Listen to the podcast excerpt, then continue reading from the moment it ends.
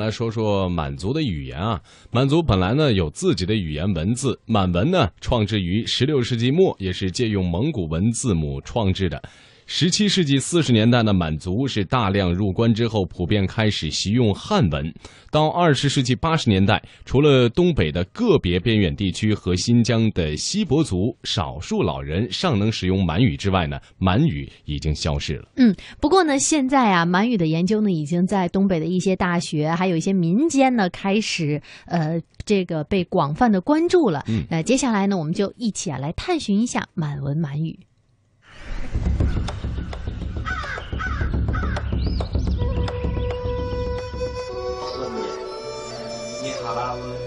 满文满语，满族文化。这萨满文化是个民族比较深沉的心理精神。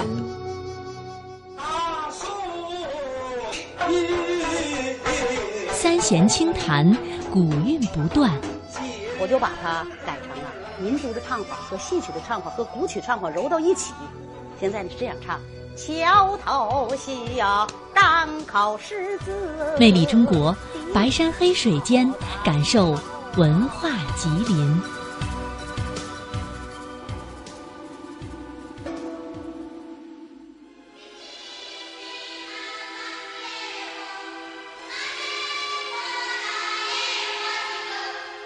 满文始创于一五九九年，康乾年间，满文发展进入鼎盛时期，一些满文语法工具书相继问世，满文成为奏报、公文、教学、翻译和日常生活中使用的主要文字。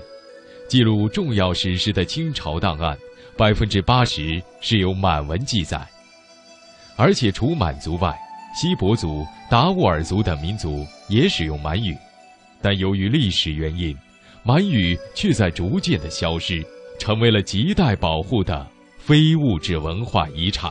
顺便，呃，明年哈拉文几顺便。正在说话的是东北师范大学教授满语的老师金彪。他说：“现在国家档案馆里还有二十五卡车左右的资料是用满语写的，没有翻译过来。不止二十五卡，那不止，是现在就是说的这个有几个锡伯族老师在翻译，得翻译几百年。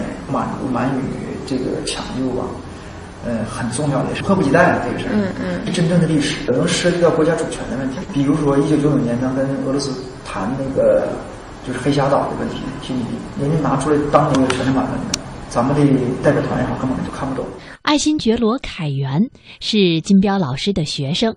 凯源说：“满语满文是满族文化的根，满文满语很严谨，学习满文满语能够看到很多历史。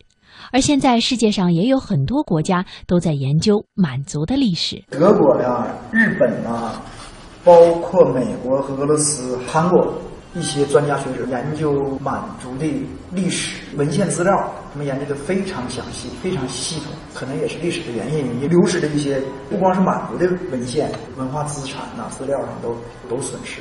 满族人也是说的女真人，女真人在中国的历史上占五百将近五百年，因为渤海国一百二十多年，前金、后金、后金，完了大清二百七二百六十七年，这个加在一起将近五百年的历史。让他着急的是，现在懂满文满语的人太少了，仅有的专家学者要翻译完，需要上百年的时间。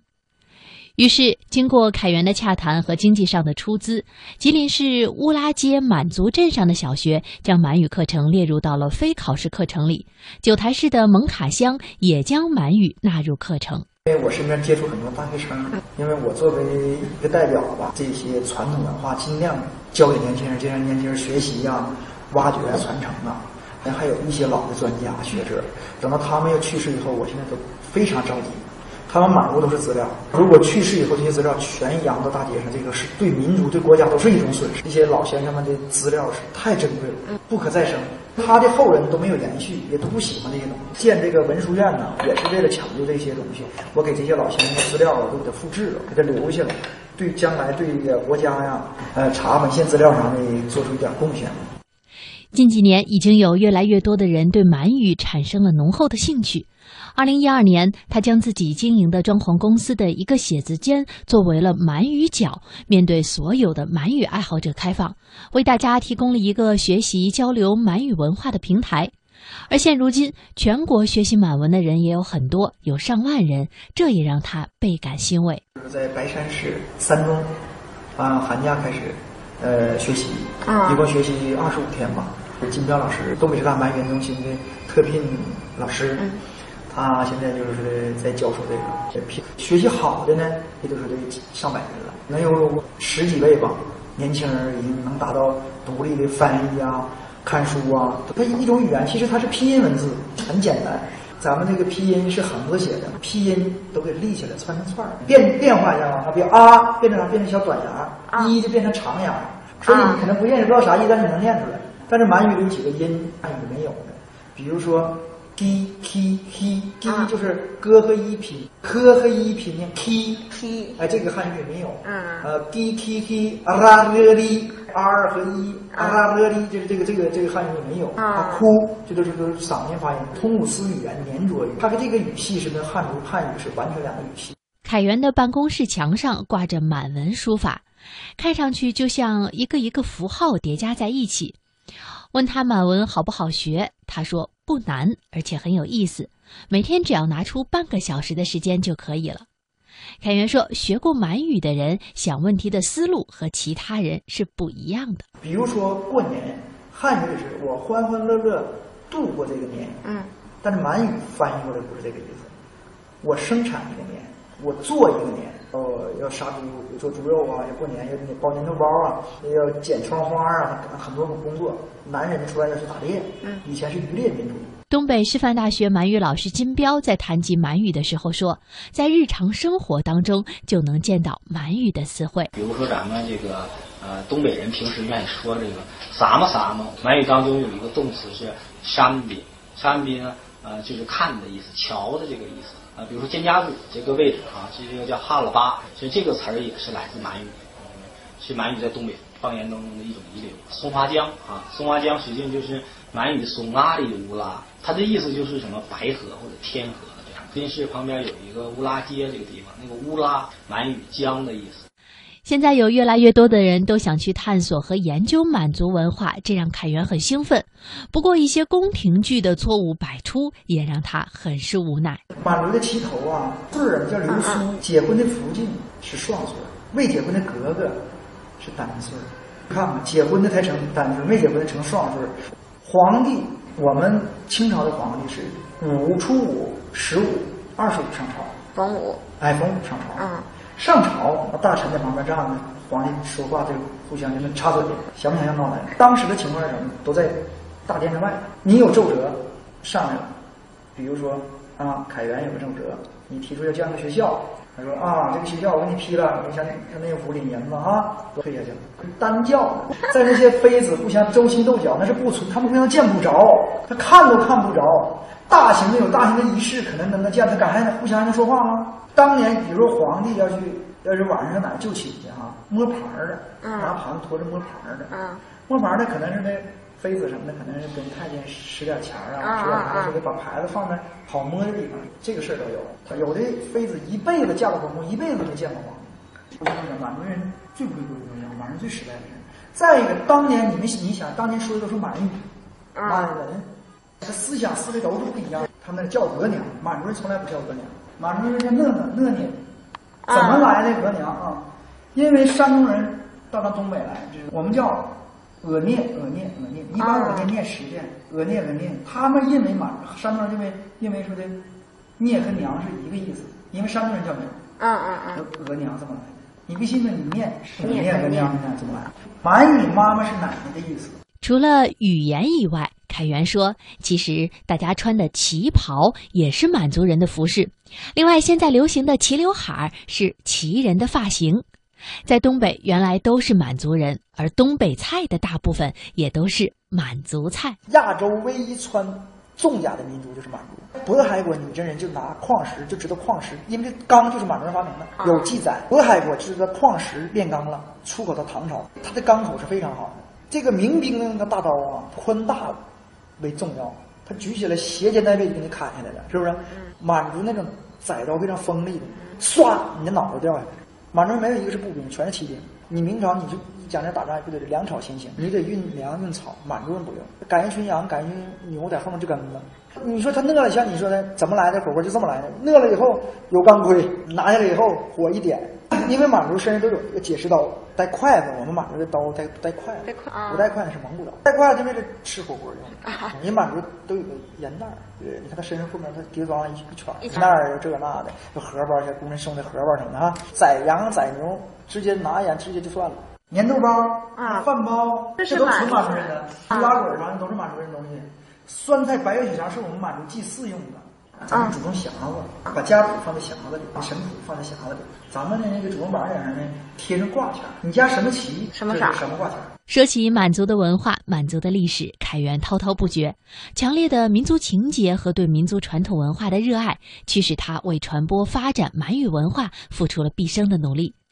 一些古建筑要么已经被销毁，要么已经破损不堪，而这也让凯源想在吉林市乌拉街的江对面贝勒府的原址恢复一个建筑群。打上乌拉衙门是整个清朝清政府全撤的最后一个撤的政府。乌拉那地方当年供给皇宫的鲟鱼、鲟黄鱼啊，呃，貂皮啊，珍珠啊，东珠就在那产在那儿，包括鹿茸啊，包括一些土特产品呐，都是他供养的。皇宫的有三分之一的贡品都是出自乌拉的。乌拉国家原来很大的，说这现在是没有人去挖掘这个，没人去做这些事儿。但我是一直想在那有一条有一一个建筑群嘛，我寻思把这个给它作为旅游是吧，也是发展满族文化呀。建贝勒府的那个原址啊，就是红矿坟那跟前嘛，布兰代贝勒的那个儿子嘛，大贝勒就在乌拉街的江对面。所以我来那原址，我想建这么。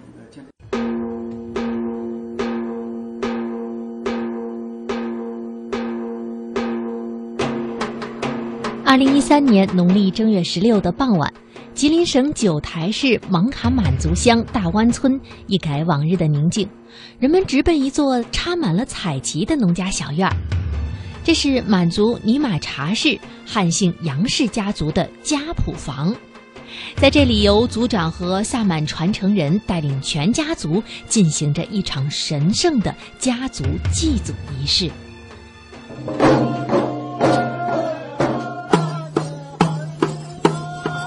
杨氏家族作为满族较大的家族，每年的除夕到正月十六都会进行形式丰富的祭祀仪式，一场场萨满文化盛宴贯穿于整个春节。而在这期间呢，工作生活在全国各地的杨氏子孙都会回乡来参加家族的祭祀活动。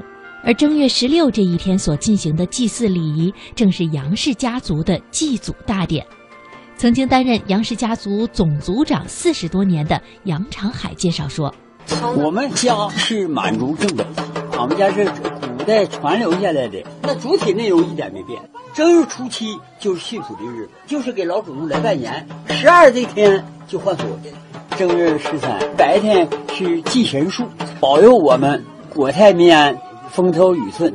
十三晚上就放神了，唱神词，跳的舞蹈。”正月十六啊，祭祖大典，全体老杨家这个月就上这来祭祖了。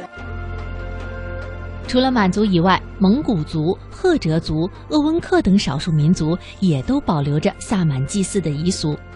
在这些形态各异的诸民族萨满祭祀当中，深深印刻着北方民族摆脱蒙昧的文化足迹。千百年的传承当中，也积淀了多方面的文化内涵。萨满文化演变至今，已经包含了宗教学、心理学、文学、天文学、历史学、地理学等多门学科。